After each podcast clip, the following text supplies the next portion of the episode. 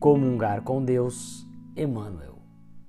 A fidelidade a Deus e a comunhão com o seu amor são virtudes que se completam, mas que se singularizam no quadro de suas legítimas expressões.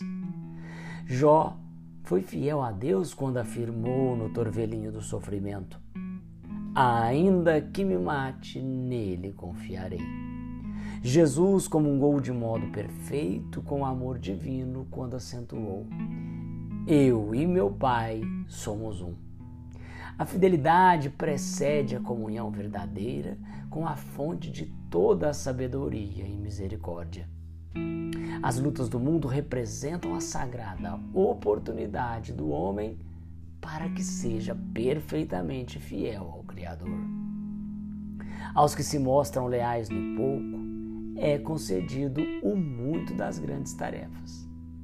O Pai reparte os talentos preciosos de sua dedicação com todas as criaturas. Fidelidade, pois, é compreensão do dever. Comunhão com Deus é aquisição de direitos sagrados.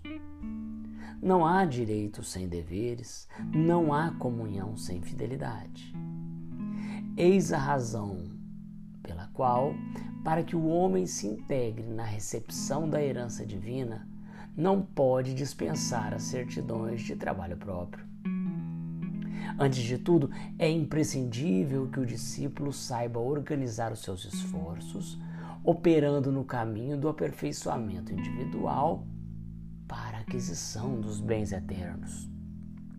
Existiram muitos homens de vida interior iluminada que puderam ser mais ou menos fiéis. Todavia, só Jesus pôde apresentar ao mundo o estado de perfeita comunhão com o Pai que está nos céus.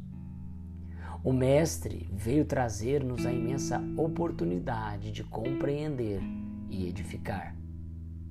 E se nós confiamos em Jesus, é porque, apesar de todas as nossas quedas nas existências sucessivas, o Cristo espera dos homens e confia em seu porvir.